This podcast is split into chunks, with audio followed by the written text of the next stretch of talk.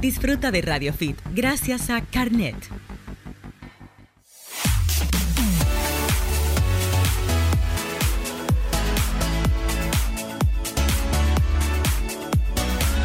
Tardes. Esto es Radio Fit. Gracias por estar con nosotros nuevamente como cada sábado de 2 a 3 de la tarde, más de 12 años llevándote esta revista especializada en fitness, salud y por supuesto ciencia, porque es muy importante para entender cómo funcionamos y por supuesto en una época como la que estamos es más importante que nunca estar al tanto de cómo avanzan los acontecimientos científicos. Así que sean todos ustedes bienvenidos. Hoy, como hemos avisado, en nuestras redes tenemos a nuestro invitado especial.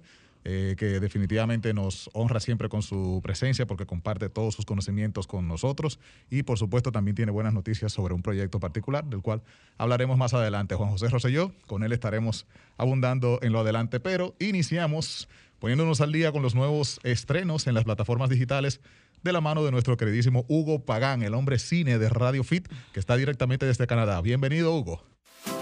Este segmento llega a ti gracias a Seguros Pedro Andújar y Asociados, Corredores de Seguros y Jumbo.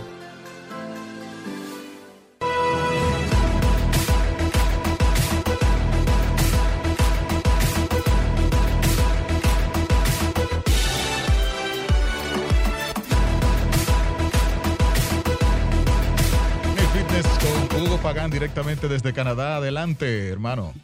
¿Qué tal, muchachos? Hola, Hugo, ¿cómo estás? Buenas tardes. Bienvenido. Muy bien, muy bien, gracias a Dios.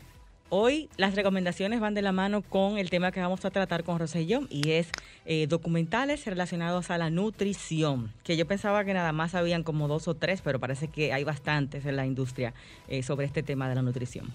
Sí, eh, realmente eh, lo que veníamos hablando en la semana, Giselle, yo me, decidí por dos películas en realidad de ficción ah, que van sobre el tema, no documentales, sino para que el público sepa que en el cine no todo es, eh, vamos a decir, sobre el tema de la nutrición, también hay películas de ficción que abordan el tema. Y hoy decidí traer dos recomendaciones, una de ellas de Bélgica del año 2011, que el título en inglés fue Bullhead, como cabeza de toro, Bullhead, por el tema de, las cabezas de ganado. Es una película que va sobre ese tema, sobre unos hermanos que eh, tienen sus ingresos o dedican su vida a criar ganado, pero dentro de la historia de la película hay una subtrama y es el tema de los esteroides que se usan y las, y las hormonas para crecer, o sea, para alimentar y para, para hacer crecer el ganado. Entonces, todo lo que le la película, a los alimentos y eso. Exacto. La película mm, hace mucho énfasis en uno de los personajes, que es el de Matías Schoenhardt, este actor que luego de ahí, pues, eh, ganó muchísima notoriedad y su papel de Jackie. Y durante la película lo vemos a él inyectarse constantemente con esteroides y eso va detonando una trama de su pasado y que va conectando también con la mafia que hay detrás de la industria del ganado en este pequeño poblado en Bélgica de donde se desarrolla la película. Obviamente, una, una pequeña muestra de lo que pasa en la industria de, los alimentos, pero que si uno la extrapola al, mercado global, sabemos que esto se da a, gran escala también. O sea, no solamente la película va sobre esta historia, que es muy buena, o sea, lo principal aquí es la historia de este Jackie, de Matthias Schoenhardt, y lo que él está va tratando de superar de su pasado, y luego está el tema de las mafias en la industria de la ganadería en este poblado de Saint-Truden en Bélgica. O sea que esa es una recomendación que definitivamente va con el tema de hoy, por el tema de la nutrición, y que pueden buscar, porque de verdad que es una película súper interesante. Del año 2011, Bullhead o RuneScope, por su título original. Y nos da a entender como que de lo que estamos realmente alimentando, no sé si es la idea. Correcto. Todo lo que tiene lo que nos llevamos a la mesa. Y no solamente de, lo que nos estamos alimentando, sino de, de, de cómo nos llevan a preferir un tipo de carne sobre otra, porque es toda la manipulación que hay detrás. Es lo que yo produzco, no es, no, aquí es yo generar o crear la demanda. No es solamente que el público quiera o busque X corte de carne, no. Yo busco, yo hago que el público quiera esa carne en específico. Me imagino que aborda el tema de la satanización de la carne roja como tal y de la preferencia de las carnes blancas. ¿Irá bueno, en, realidad no va tan profundo porque recuerda que es una película de ficción y ese tema lo tiene, vamos a decir, es una subtrama dentro de la película y donde más dedica tiempo la película obviamente es a la historia del personaje central, este Jackie, que atraviesa por un, un momento muy difícil y que tiene un pasado muy oscuro. Entonces, dentro de la trama de, la evolución del personaje de Jackie, vamos también de manera paralela encontrando y descubriendo lo que pasa en esa, en esa mafia con el mundo de la ganadería y de la cría de, de cabezas de ganado. Entonces él se puya a él y puya a las vacas. Obviamente. Muy bien. Uno tú, uno yo. Interesante.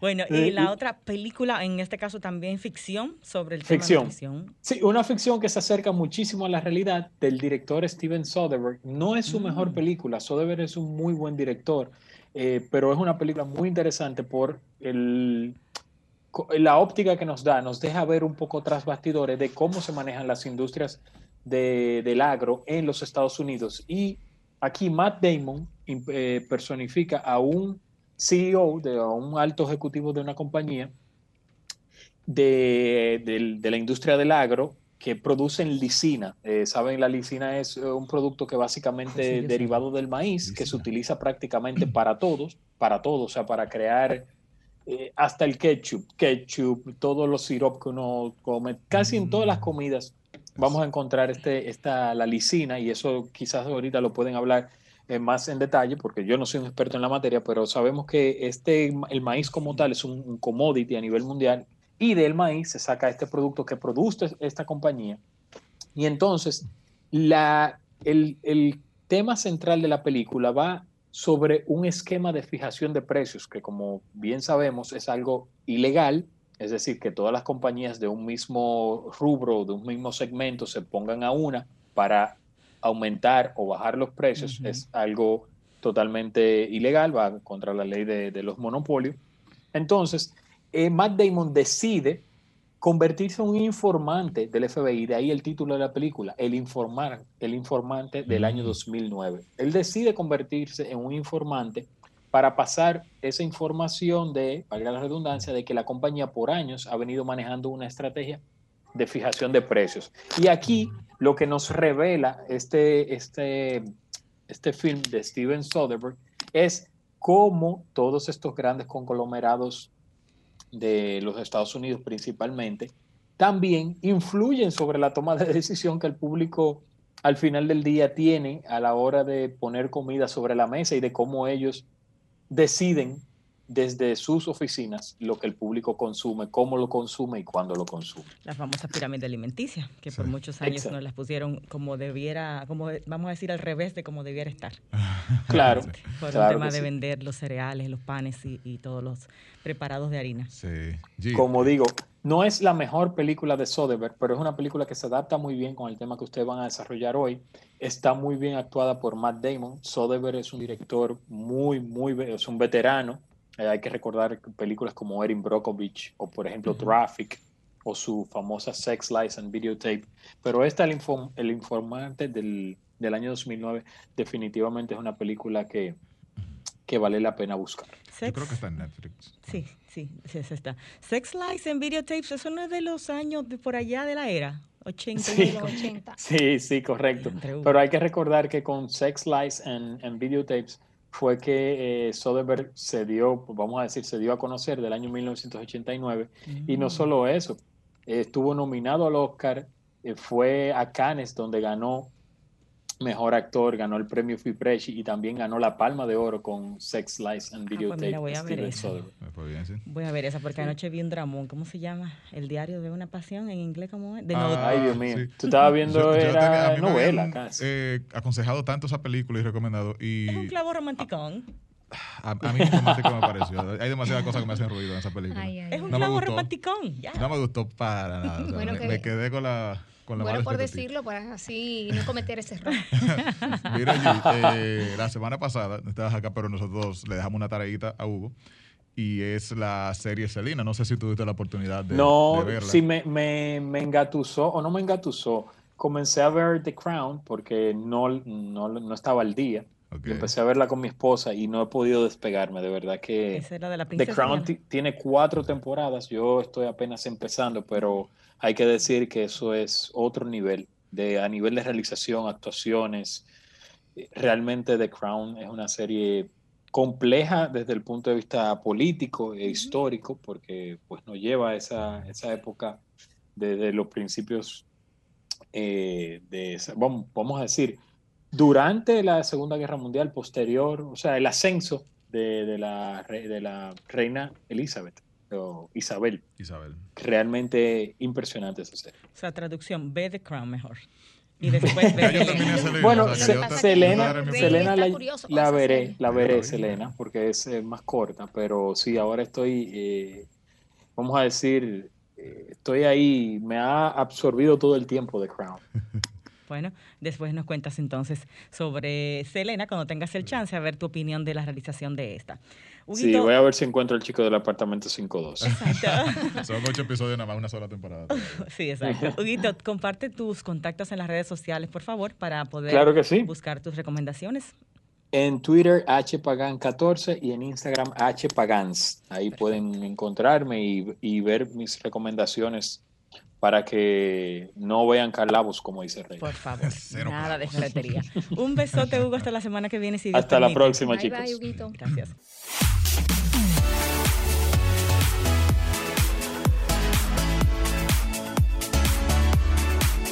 Estamos de vuelta en Radio Fit, señores. El tema que está ocurriendo aquí fuera del aire es igual o más denso que lo que viene, pero bueno, vamos Hemos a tenido un pequeño enfrentamiento de creencias aquí, pero no importa. no, ciencia versus creencia. Es la cosa. Para empezar eh, con banda, como dicen. Exacto. Vámonos con la sustancia. Antes de empezar con nuestros temas que obviamente van de la mano con este nuevo proyecto, esta primicia, que se llama Cienciamente, bastante eh, ajustado el nombre, me gusta mucho. Es tu proyecto televisivo y también digital. Sí, va a estar en todas las plataformas digitales también. Que de ahí vino la discusión, porque es un proyecto que va desde lo que es fisiología del ejercicio, nutrición, fitness, salud y cosmología. Y yo te pregunto, ¿cómo entonces qué tú vas a hacer? ¿Vas a dividir unos cuantos días de fitness y salud y otros días de cosmología? Cada día va a tener porque los temas y por episodios. Por ejemplo, digamos que tú estás el lunes conversando sobre un tema de la nutrición, episodio X de la nutrición. En el episodio 2 de ese mismo día, tú vas a tener la continuación de ese episodio. Si es cosmología, lo mismo. Entonces tú te vas a dar cuenta cómo científicamente está todo conectado. El ser humano vive como que no pertenece a este universo. Que él está en él. y que no está sometido a las mismas leyes universales del universo entero. Nosotros no solamente estamos en el universo, sino que él está dentro de nosotros, como dice el famoso astrofísico Neil deGrasse Tyson. Todo está conectado. Y la primera conexión que tú ves te la dan desde pequeñito en el colegio, pero tú la ignoras porque en ese momento tú no estás interesado. Cuando te hablan de la fotosíntesis, eso no me interesa, eso es aburrido. Ahí te enseña la primera conexión de la nutrición con la cosmología. La fotosíntesis es transformar la energía del sol de nuestra estrella madre, que es una estrella, por cierto, la gente muchas, muchas veces no lo sabe. Le decimos sol, pero es una estrella, ojo. La energía que le llega de fotones a las plantas, ellos la transforman en glucosa. En alimento. En alimento. Entonces, cuando tú te comes esa planta, tú te estás literalmente comiendo la energía solar en forma de glucosa. Tú no comes plantas, como quiera te la estás comiendo, porque te comes el animal que se come esa planta. Ok, vivimos del, vivimos del universo, vivimos del cosmos. Y estamos hechos de los mismos materiales del cosmos. No estamos fuera de él. Entonces somos muy ególatras y muy centristas. Nosotros creemos que el universo está ahí para nosotros. Y no es así. Entonces, cuando te enseñan ese hecho, a muchos le chocan y otros se maravillan. Tú puedes adquirir las dos posiciones, maravillarte por la grandeza del cosmos y darte cuenta que no todo gira en torno a uno, y, sentirte bien porque formas parte de esa grandeza, o frustrarte, ay, mira, me acabo de dar cuenta que el universo no gira alrededor mío. Nunca lo fue. Entonces eso pone a la gente a la defensiva. Pero es un programa entero aparte, porque aquí venimos hablando del tema de la creación, que dice Rosselló que no fue así, que es del cosmos el asunto. No fue así. El Big Bang. sería un programa. El Big Bang. El Big Bang es un hecho científico. O sea, Dios no tuvo nada que ver con eso. Eso es creencia, no ciencia. No se hace ciencia con creencias. Giselle No, al Big medio, Bang. El Déjenme de oír, hoy. déjenme oír, déjenme No, no, oír. no, eso no meterme al medio. Yo tengo miedo de discutir esos No. temas. Al contrario, se oír, que- que necesitan quiero- discutir. Tengo sed de oír. Una creencia nunca, una creencia personal no es ciencia. Yo puedo creer en Dios y creer en la creación y negar el Big Bang, pero el Big Bang existió, aunque yo lo niegue 200 mil veces. Eso es como que yo quiera negar que 2 más 2 son 4. Ahí está toda la evidencia científica, demostrable y medible experimentalmente hablando. Perdón, para hacer Lo que no puede hacer la ciencia, y es lo que confunden muchos ateos, Sí. hasta ahora no puede, es demostrar científicamente que Dios no existe. Lógicamente, tú puedes tener un argumento que te demuestra que no existe. Lógicamente. Pero científicamente. Pero científicamente no puedes. Por ¿Entiendes? ende existe. Eh, no, Por eso es una falacia argumentativa. Eh, Por que- ende, no sabemos si existe o no. Diferente. decirte que eh, donde Y se eso no niega el Big Bang, ¿entiendes? Donde se puede ¿En encontrar el Big? Bang con, esa, con, con las creencias es el hecho de que si es demostrable científicamente que ocurrió el Big Bang, ya la pregunta es si el Big Bang ocurrió ¿Qué lo porque causó? sí o si hay un Dios que provocó el Big. Bang y así venimos. Eso O es lo que la ciencia como- todavía no sabe. Hay teorías e hipótesis de qué causó el Big Bang. Una de ellas es el voy. salto cuántico. Pero evidencia de ausencia no es ausencia de evidencia. Tú no sabes qué causó el Big Bang, tú crees que sabes. Entonces la ciencia no se puede guiar por lo que yo creo, porque entonces no progresa. Ni se estudia. Eh, No tiene las respuestas, Imagínense que en una conferencia se unan todos los científicos del mundo. Diga, vamos a averiguar qué causó el Big Bang. Y levanta uno la mano. Fue Dios que lo creó. Perfecto, se acabó la investigación. Hay que investigar más nada. ¿O cuántos dicen Dios? Di- Si diez tuviera- dijeron tre- y tres si no. todos los Ah, científicos pues pensaran así, estuviéramos viviendo en cuevas todavía. Pero sé yo, entonces no tiene las respuestas la ciencia. Entonces no puede dar una Hasta conclusión. ahora no. Bueno, Nadie la tiene. ¿no? La ciencia es el mejor sistema de buscar la verdad que tenemos, el mejor sistema de todos, el que crea civilización, que crea tecnología, eso es innegable. De hecho, la radio es un fenómeno de eso, de haber aprendido las fuerzas del electromagnetismo a sacarle provecho. Eso es ciencia. No se crea una radio con creencia, pero no significa que pueda demostrar hasta ahora que Dios no existe. Pero no significa, bueno, como la ciencia puede- no puede demostrar que Dios es- no existe, Entonces entonces, sí por ende existe. Puede ser que exista, pero no hay evidencia científica. Yo me refiero a ciencia aquí, no a creencias personales, ni a filosofía. De que exista o no exista. ¿Entiendes? Ese es el punto aquí. Ok, Solo hay creencia. pero todo sale de algún sitio, ¿o no? Las cosas se generan espontáneamente. La, lo que De tú dijiste, hecho, la síntesis investiguen los radioescuchas y tú también, No, partículas yo voy a entrar en virtuales. esto fuertemente. Partículas virtuales, investigate. Y se han visto en el laboratorio, no son inventos. Partículas que aparecen y desaparecen de la nada, literalmente. Las partículas que te forman a ti y a mí. Aparecen en el universo y desaparecen. Y eso tú dices que nadie lo pone ahí.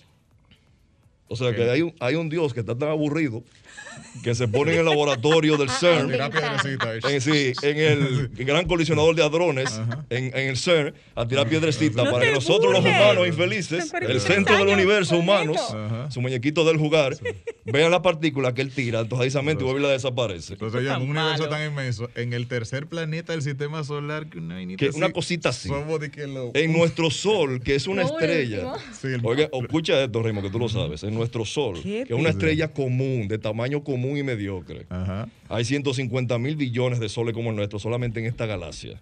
Pero nosotros somos el planeta. Y ese sol cabe en un millón de planetas Tierra, en ese solecito que está ahí. Conclusión, no estamos solos, No estamos solos y no somos Ni el centro del universo. tampoco. Tú puedes tener tu propio centro del universo. Tú puedes tener tus seres amados que para ti son tu centro del universo.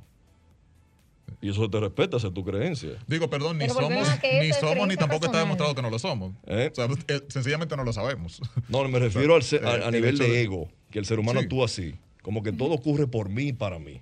Eso es lo que te han enseñado. Claro. E incluso un planeta gira para que a ti te pase algo en tu día a día. Oye, escucha eso, hasta dónde llega el ego humano. ¿eh? Un planeta entero girando para que a ti, Sí. en este planeta, te ocurra algo en tu día. Bueno, to- es que O sea, lo bueno de la astronomía está es que te da una- un, un bañito de humildad. Tú te bajas un poquito ese ego. Y eso siempre cae bien. ¿eh? Una lagrimita. está lagrimeando sé yo. Nada, para cerrar. Tu ciencia, la ciencia, no me dice de dónde viene, la, dónde se genera la vida espontánea, dónde se genera el polvo de estrella, dónde se genera el Big Bang. No tiene la respuesta ni de una ni de otra, Lindis. Ah, pero ¿O tú la no has tiene? leído a la evolución. ¿Tú conoces la evolución de las Sí. especies? Bueno, gracias a eso es que existe la medicina que salva vidas. Y entonces, las respuestas que la ciencia todavía no tiene se llaman en conjunto las grandes preguntas. Por ejemplo, ¿qué es la conciencia? La ciencia todavía no lo sabe. El alma. Pero sabemos, tú dices que el alma, pero ¿dónde está la evidencia? Demuéstrala. Lo que, Bueno, ¿Entiendes? Ese- es el deja problema. eso Entonces la gente cree- Su programa de la gente cree que la ciencia está terminada. La ciencia nunca está terminada, señores, porque hay que estar constantemente cazando más ¿De qué es el programa del lunes? No, estamos en constante El tema del lunes. ¿De qué es la ciencia? De eso que tú hablas el lunes. ¿Qué es la ciencia? Episodio número uno, ¿qué es la ciencia? Lo Que voy la a gente- grabar y me voy a sentar. Que la gente no lo entiende y se pierde. y mezcla pero- las cosas. Pero vamos a lo importante, ¿por, por qué canal es, eh, Claro. el horario, Sí, cuál es et- día? Danos todos los Este detalles. tema tenemos que sentarnos con dos batidas de proteína, hablar tranquilo en otro sitio. Ah, y la suerte es que tú hablas de proteína, porque yo tengo amigos que hablan de otra cosa. ¿eh? Bueno. Cuando yo le pongo el tema, me dicen, no, no, no me hables de eso en mis plenos cabales. Romo. Sí, sí. Yo tengo que estar grave para poder entenderte, me dicen. Vinito primero. Demasiada gente que se choca cuando. Sí, ¿Verdad entonces, ¿qué sucede? Por ejemplo, miren, señores, Isaac Newton, Isaac Newton, el que inventó el cálculo matemático que nos permite tener satélite ahí arriba, ¿eh? él era cristiano, Y después lo dejó. creyente, no, él no lo dejó, nunca lo dejó, pero él Ah. estaba claro, él sabía que no podía hacer su ciencia basada en creencia, él separaba una cosa de la otra. Luego intentó estudiar la. Biblia con ciencia, con la física, y no logró nada. No logró que Galileo, a. Galileo le pasó algo similar y Galileo dijo, bueno, al final yo concluyo que la Biblia lo que te dice es cómo llegar al cielo, pero no cómo, cómo funciona el cielo. ¿Entiendes? Esa es la diferencia, la gente tiene que entender. Tú puedes ser religioso y respetar los conocimientos científicos y tú no lo quieres adquirir porque no salen de la nada. Incluso puede ser las dos cosas. Hay muchos científicos creyentes. La gente cree que todo todos los científicos son ateos. Y hay muchos que son ateos también. El, el ateísmo, ser ateo, yo incluso lo considero un término ridículo, porque todos somos ateos de algo. ¿Cuántas religiones existen y supuestos dioses? Sí, somos ateos Cientos de miles. Claro. Pero el que se le dice ateo es el que no cree en el Dios cristiano. Exacto. Si tú no crees en la creencia budista, nadie te dice ateo. Es verdad. Y son más millones Si de tú no crees, exacto, entonces, de que tú no crees en el Dios cristiano, tú eres ateo. Y los otros tres mil y pico de dioses que tú no crees. O sea que todos somos ateos de una o miles de deidades. Entonces tenemos que dejar los títulos. Tú eres ateo, tú eres qué sé yo qué. Esos No, son- cada quien tiene sus creencias personales y hay que Y hay respetarse. que respetarse. Pero la ciencia no se basa en eso. Y no pueden coexistir fe, ciencia y. y- Pueden coexistir si tú la sabes separar. Si tú sabes o- por o sea, ejemplo, hacerte un chingue loco. yo ahora mismo Esto aquí, yo sé que por está ejemplo, medio yo ahora rarito, pero mismo lo voy a aquí- creer. No, no está medio rarito, pero esa es la idea. Cuando no, tú no, te- en el de la, en la cuestión Pero es que esa es la idea, cuando tú te chocas con un misterio, algo que tú no entiendes, la ciencia busca entenderlo, la religión no. Si yo no entiendo algo, inmediatamente eso se llama, es una falacia argumentativa, se conoce como el dios de los huecos. Cuando tú no entiendes algo como humano, limitado, Dios así lo quiso. ah, fue Dios que... No, no, no, no, no. Si la ciencia funcionara así, no tuviéramos celulares. Cuando la ciencia no entiende algo, lo que dice, es, vamos a averiguar cómo funciona, de dónde viene esto, qué es. Pero y si por eso cada vez hay más tecnología y más conocimiento, ¿entiendes? Exacto. Si tú eres eh, devoto, si eres cristiano o, o profesas alguna religión y, y te vas por la ciencia, precisamente tú vas a encontrar respuestas incluso para tú justificar tu argumento como creyente Por es supuesto. a través de la ciencia. ¿Y Claro. tú sabes qué es lo irónico. Raymond? ¿Tú que sabes, no. Los fósiles, ¿Tú sabes que qué es lo irónico de eso, Raymond? Que que el no. primero que descubrió el Big Bang fue un padre. Mm. Un padre. Y de ahí miembro soltó. del Vaticano. Le Maitre. Le Maitre se llama. No sé cómo se pronuncia porque creo que él era francés o algo Le así. Maitre. Pero se escribe Le Maitre. Él era padre. Sin embargo, él descubrió el Big Bang y después se demostró que era correcto. Y por mucho tiempo los científicos lo negaron. De hecho, el nombre Big Bang era para ridiculizar la creencia. Sí, de que el gran Big bang. era para ridiculizarlo. Hasta que la ciencia demostró, no, esto es verdad. Por extraño que nos parezca, no podemos negarlo, pero se negó durante mucho tiempo. El gran Albert Einstein, un supergenio de los más grandes de la historia de la humanidad, él fue incluso el padrino de la mecánica cuántica y él duró 20 años negándola. Por las predicciones que hacía la mecánica cuántica, que él, la concibía y decía, no, que esto es posible, esto no puede ser, ¿cómo, cómo puede ser? Y al final, ¿qué dijo él? Ese fue mi más grande error, yo debía aceptar esto. Y él ganó el premio Nobel por el comportamiento del átomo, por demostrar que el átomo existe. Sin embargo, no fue por la relatividad que todo el mundo lo conoce. ¿Mm? Entonces, esa es la ventaja de la ciencia, que aunque tú creas en algo, la evidencia te va apuntando hacia otro lado y tú descubres algo nuevo. Y cada vez que tú descubres algo- nuevo, que abres esa puerta, te encuentras con 10 puertas más que están cerradas, que tú tienes que responder. Como tú acabas de decir, esto es medio raro, yo no lo entiendo. ¿Qué hace la ciencia? Vamos a investigar. Respuesta a la Y si no Y te encuentra la yo no respuesta, no, sé.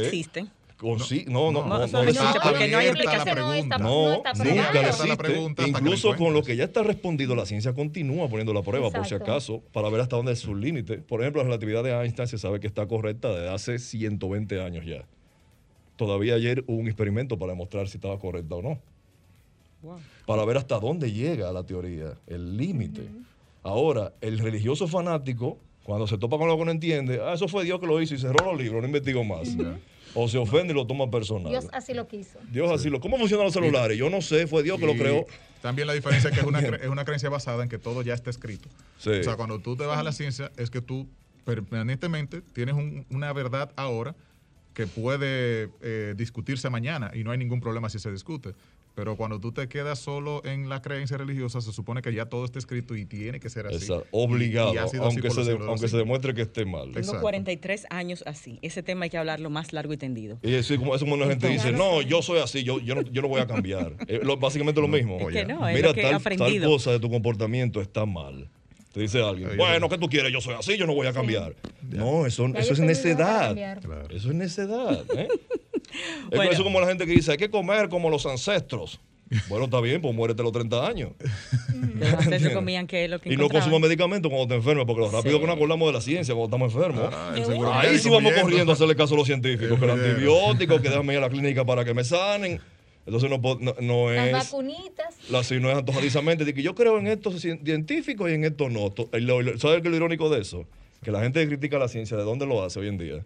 Desde un móvil. sí. Desde un móvil Creado por la creado por la ciencia a un internet que, por cierto, la World Wide Web, la www. punto, de lo cual se alimenta el internet, los crearon unos científicos, unos físicos en el CERN para transmitirse datos científicos más rápido de un sitio a otro. Y hoy en día usted puede aprovechar es- eso. Entonces esa gente, yo no creo en la ciencia ni en los científicos. Pues entonces no uses el internet ni los celulares que te dio la ciencia. Vamos a ser coherentes. Estos amores de Rosselló y mío están peligrando hoy. Bueno, Porque esa inteligencia que tenemos no es eh, de una manera espontánea, Yo te mágica. acabo de decir que esa es la conciencia. Nadie sabe todavía qué es. ¿Ves, Lindis? Hay teorías, hipótesis. Digo, hay teorías no, perdón, me corrijo, hipótesis. No hay nada demostrado científicamente. Se cree que emerge. Pero por eso yo no puedo decir, darte aquí, bueno, Giselle, la conciencia es esto. Porque el científico te va a decir, perfecto, ¿dónde está la evidencia? Claro. ¿Entiendes? Tú tienes que demostrarlo, no es que lo dije yo. O sea que ambos bandos estamos incompletos. Y lo Estamos dejamos hasta ahí. incompletos y estamos mal. ¿eh? Entonces, porque no respetamos las creencias ajenas y Sí. mezclamos creencias con ciencia. O sea, si tú no crees en lo que yo creo, tú estás mal. Y tú nos eres, quillamos, sí. Y No, tú y eres te- mala persona. y Y tú eres inmoral, tú no sirves. Tachado, Es verdad, tachado Y se van a lo personal de una vez, sí, ¿eh? No, no, yo me Y yo creía que ese tipo era otra clase de gente. Sí, pero. ¿qué fue lo que pasó conmigo? ¿Qué Digo, fue yo que sigo yo te siendo he la misma hecho? persona. Simplemente yo no creo en lo que tú crees. Bueno, ya, fuera de chiste, muy interesante, de verdad que sí. Y eso es lo primero, buscar la información. Antes de uno opinar, atacar, creer, buscar la información, Y vete a la nunca fuente. llevarlo a lo personal. Exactamente. Se ataca la información, no la persona. Le voy a poner un ejemplo dramático de eso. No es lo mismo yo decir, por ejemplo, Roselló dijo una basura. Y estoy siendo extremista aquí. ¿eh? Roselló dijo una basura. A yo decir, Roselló es una basura. Exacto. Sí. ¿Se dan cuenta la gran diferencia? Exacto. Claro. Y todo. Claro ¿Eh? sí. O sea, es solamente un ligero cambio, pero uno no es personal. Él Uno- dijo una basura. Sí, uno es muchas o algo que yo considero una basura, pero yo no dije que él era una basura. Entonces hay que aprender a debatir, señores, con respeto siempre. Con altura, es así. Así es. Bueno, entonces este es el programa de Rosselló que se estrena el lunes 14 de diciembre. Se llama Ciencia Mente, 11 de la noche, eh, todos los lunes, ¿verdad? Todo, de lunes a viernes. Ah, diario. Diario por Diario. BTV, televisión. Oh my God, pero 32, vamos a fundir. Diario. Bueno, entonces tenemos Bueno, ahí. Giselle, antes de dormir, ese es tu programa. No, mi amor, yo lo voy a grabar y después al otro día le No, voy a no, estar no escribiendo. duerme si lo vamos a matar. Entonces tenemos eh, ciencia, cosmología, tenemos fitness, tenemos fisiología del ejercicio, nutrición y bioquímica con Rosselló en ese programa, canal 32, ¿verdad, Así Rose? es, BTV Televisión. BTV, Canal 32. eh, y también- probablemente, por supuesto, por YouTube, Vimeo, eh, por streaming de la página web del canal. ¿Cómo se va a llamar? Y Igual. también va a haber un podcast. Bueno, por YouTube está Cienciamente TV. Ujú. Por, así es que se llama, pero es el mismo programa, ya tiene su canal abierto ahí. Cienciamente TV, así te van a buscar en todas las En partes las digitales. redes, así es, en la parte digital. Cienciamente TV con Rosselló. Señores, cuando regresemos nos vamos con el fitness ya y todo el tema nutrición y mantenernos en forma y en salud con y sin pandemia. Volvemos, no se vayan, esto es Radio Fit. Escuchas Ra- Radio Fit. Radio Fit.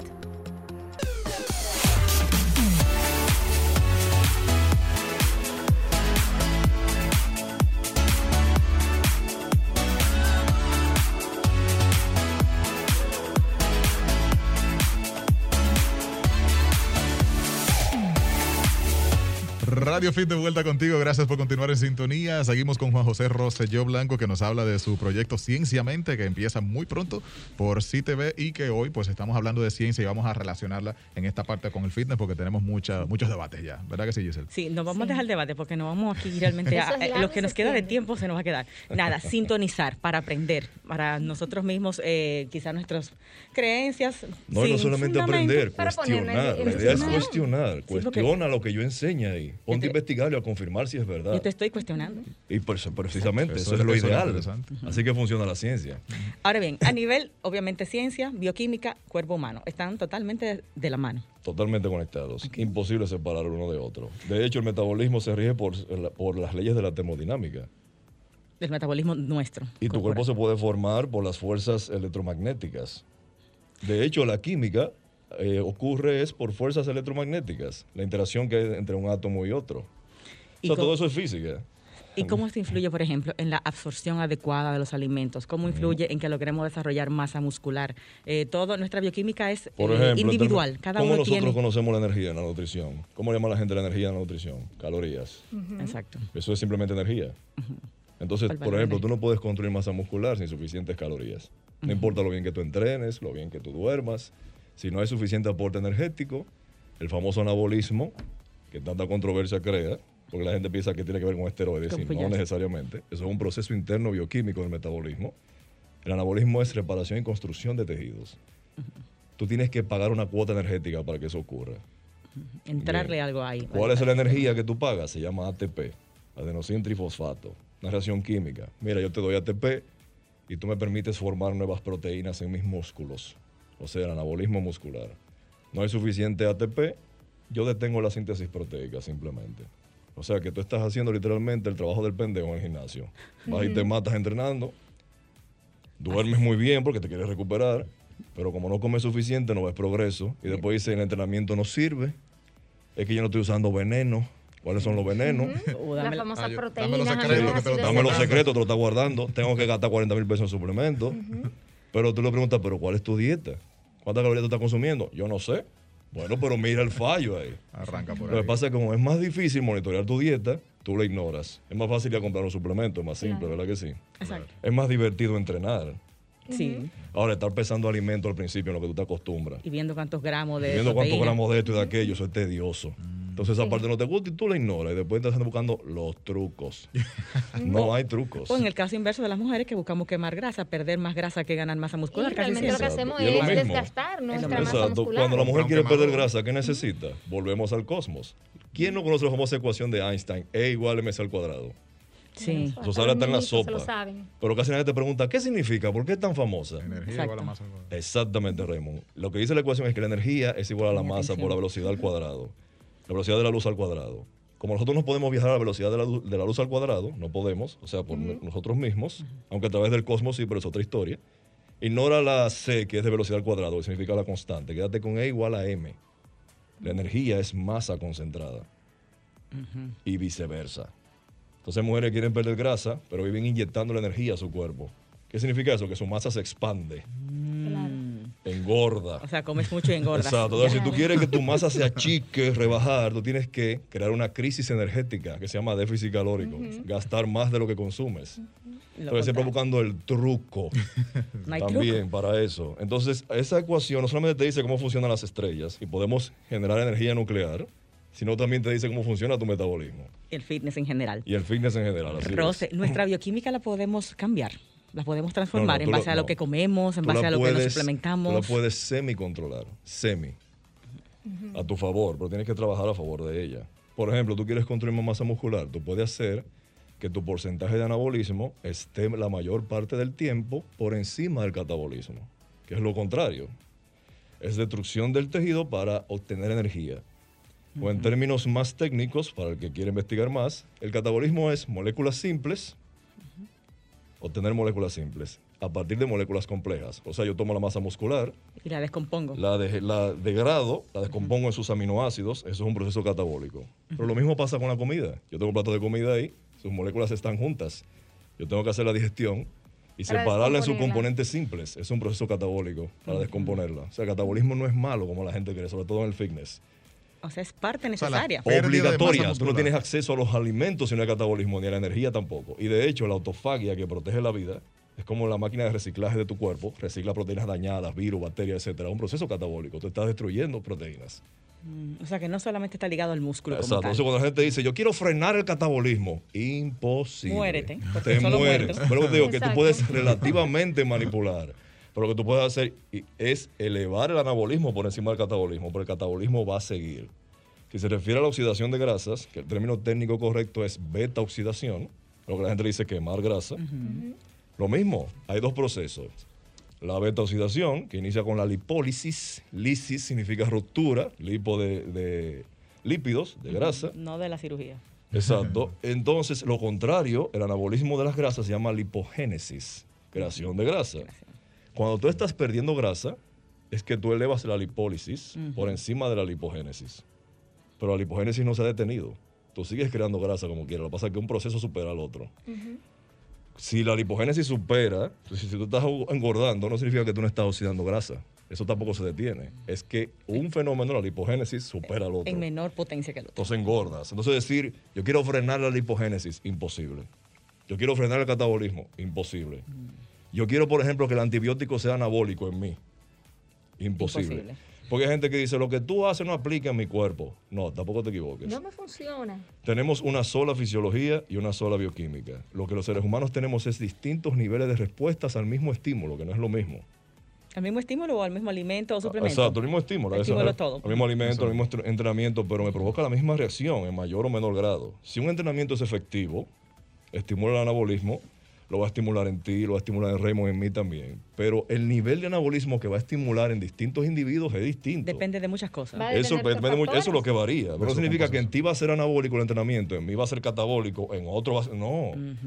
Anabólico en, en el- en diferentes niveles. Exacto. Pero anabólico sí es A anabólico. eso me refiero va- con distintos niveles de respuesta. Lo que Eso pasa es que eso influye, por ejemplo, la de- genética, eh, la la raza. Genética. exacto, lo- tu De hecho, hay unos cambios genéticos que nos ocurren a todos que se llaman polimorfismos. El más famoso, los ojos azules. Es un polimorfismo genético. ¿Qué es un polimorfismo genético? Algo, una mutación genética que no te afecte en nada. Pues hay gente que tienen superatletas, atletas élite, que tienen polimorfismos genéticos que le hacen responder mucho mejor a esos estímulos, al entrenamiento, a la dieta e incluso a los fármacos. Responden mejor con menos efectos adversos. O sea, son, son gente que nacen con Pues esas. nace, y, con se- y están identificados esas mutaciones y esos nombres de esos genes. Por ejemplo, Lebron debe tener varios de esos. No, Lebron es un, fe- un freak, es un fenómeno tiene genético, todo. por supuesto. O sea, que no Ahora, es que tú tanto digas por talento, eso, es suerte él- genética. Sí, No, pero, tú digas por eso, no, como. Lebron es un fenómeno genético, él no, él no trabaja por lo que tiene, él no es disciplinado, para no. para. Contrario. Tú naces con el talento y tienes que pulirlo en el camino. Tú tienes el potenciales, ¿entiendes? Entonces, eso, esa es la diferencia. Si, por ejemplo, Raymond tiene una infección y yo le doy amoxicilina, un antibiótico para esa infección, a él le va a quitar la infección. Ahora, puede ser que Raymond necesite más antibiótico que yo quizás, o menos, pero a los dos no va a quitar la infección, va a tener el mismo efecto. Entonces la gente dice, no, yo no voy a hacer eso que tú haces porque mi bioquímica es diferente a la tuya. Ah, que tú eres extraterrestre. Exacto. O sea, que quizá por eso yo le doy a mi esposo una esquinita de mi pastilla de dormir y eso lo tumba y, Y yo me tengo que beber una entera o dos. Exacto. Y también está la predisposición del uso. Por ejemplo, a mí hay muchos medicamentos que me funcionan rápido porque no acostumbro a, a acudir a, a- Sí. al Claro. medicamento y me hace el efecto más Y rápido. de hecho, Estoy menos estudiado en la química. Hay toda una rama de la química que estudia la tolerancia a los fármacos. Rose, la fuñía celulitis es pura bioquímica, ¿verdad que sí? Que por cierto se llama es Que me tiene bien harta. lipodistrofia genicoide. ¿Lipo qué? Lipodistrofia genicoide, su verdadero Ah, nombre. hasta el nombre feo. Hasta el no- día entre Julio Hasta el nombre feo, definitivamente. ¿por Lo que qué pasa es que nadie un- se va a grabar ese nombre. Claro. ¿Por qué yo hago la aclaración? Porque celulitis a nivel científico, si tú buscas ayuda, lo que te va a salir es el cuadro clínico, inflamación celular. Ujú. Itis, eso viene de inflamación. De inflamación. No te va a salir la famosa celulitis que te hace ver esos hoyitos en la piel. Porque te- científicamente no se llama así. ¿Cómo que se llama? Oh, Lipodistrofia gine- ginecoide. celulitis, su definición no es la correcta, la que nosotros vemos, los hoyitos, esa no, es la definición no es correcta. la correcta. Se ha dejado así porque la gente ya la percibe como tal. Y no lo va a decir. Pero yo digo para la gente que quiere investigar cómo me ayudo con este fenómeno, con este problema. Tiene, Si quieres buscar respuesta científica, tiene que usar el término correcto. el Lipodistrofia Gineco- ginecoide. así es. Ginecoide porque es de las mujeres, básicamente, ¿verdad? No, no es por eso, sino por lo que te está ocurriendo. Y es algo multifactorial. Depende de varios factores. Amor, eso es hormonal. Sí, el estrógeno influye, pero no es el único. Ahí también tienes que ver la información crónica. ¿Cómo anda tu circulación? ¿Mm? ¿Qué cantidad de masa muscular tienes? ¿Mm? ¿Cómo andan tus mitocondrias? Entonces, cuando tú lo atacas de todos los, los puntos, es que tú puedes solucionarla. Pero si te enfocas en un solo y dejas cuatro o cinco en el aire, vas a tener problemas. E incluso hay un fenómeno fisiológico, biomecánico, que se conoce como amnesia glútea. Amnesia del glúteo. ¿Anesia o amnesia? Amnesia. Amnesia. Como del olvido. Como del olvido. Ajá. El término vulgar que le dicen es síndrome del trasero muerto. Ay, O sea, chata. Es amnesia del, del No glúteo necesariamente. porque el glúteo no se le olvidó crecer. Entonces, ¿qué pasa? Se le olvidó hacer tu trabajo. Más bien, ¿qué pasa? Si la mujer, el 65% de la mujer desarrolla ese síndrome en algún momento de su vida y no lo sabe. Porque nos pasamos demasiado tiempo sentados y no estamos diseñados para eso. ¿Qué pasa? Si la mujer tiene el síndrome del trasero muerto, que el término correcto es amnesia glútea o gluteal, Anotando. significa que hay atrofia del piso pélvico, que es otro músculo. El piso pélvico que parece como una especie de hamaca. Genial. ¿Mm? ¿Y qué pasa cuando hay atrofia del piso pélvico? El vientre de la mujer, aunque esté en forma, se brota hacia adelante. Se le ve como una especie como de... De bolita. De bolita adelante. Y el glúteo no le responde al entrenamiento. Se pone débil y flácido. Y a veces empiezan a reportar dolor en la rodilla, dolor en la cadera, dolor en la espalda baja y no sabe de dónde viene. Aunque el glúteo se vea tonificado. Exacto. Visualmente Ay, tonificado. Pero el piso pélvico no lo está. Está bajo Mm. estrés, está tenso, está debilitado. Entonces yo voy a tener que este- regresar para hacer un programa solamente sobre eso. O sea, el glúteo puede estar fit y tener esa debilidad interna. Sí. Mierda. Totalmente. Qué cosa más grande. Lipodistrofia Ya lo encontraste. ginecoide. No estoy anotando porque me Ah, voy a Anoten ahorita. porque es la tarea Bueno, de señores, mientras tanto vayan anotando arroba José, J. Rosello Blanco y por supuesto Cienciamente tiene una cuenta ya de, Sí, de- sí, de redes mismo se llama. arroba Cienciamente y en el canal Arroba de YouTube Cienciamente TV. Cienciamente TV para y que puedan ver todos los contenidos. 32, todos los días, ¿qué hora, De Rosario? lunes a viernes, 11 de la noche. 11 de la noche. 11 de la Hora noche, perfecta. Prepárense para muchos boches en Instagram, muchas discusiones. Sí, sí.